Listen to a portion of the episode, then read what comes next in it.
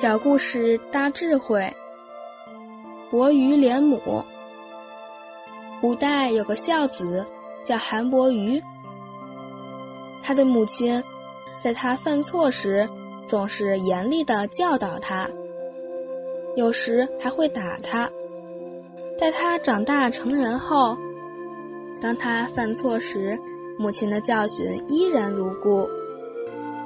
有一次，母亲打他，他突然放声大哭。母亲很惊讶，几十年来打他从未哭过。于是就问他：“为什么要哭？”伯鱼回答说：“从小到大，母亲打我，我都觉得很疼。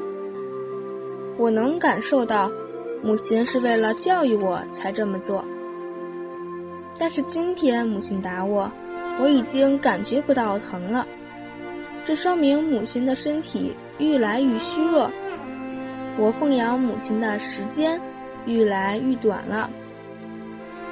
想到此，我不禁悲从中来。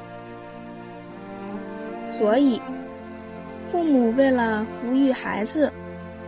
为了孩子茁壮的成长，日复一日，年复一年，年华消逝，日渐衰老。为人子者，更当孝养父母。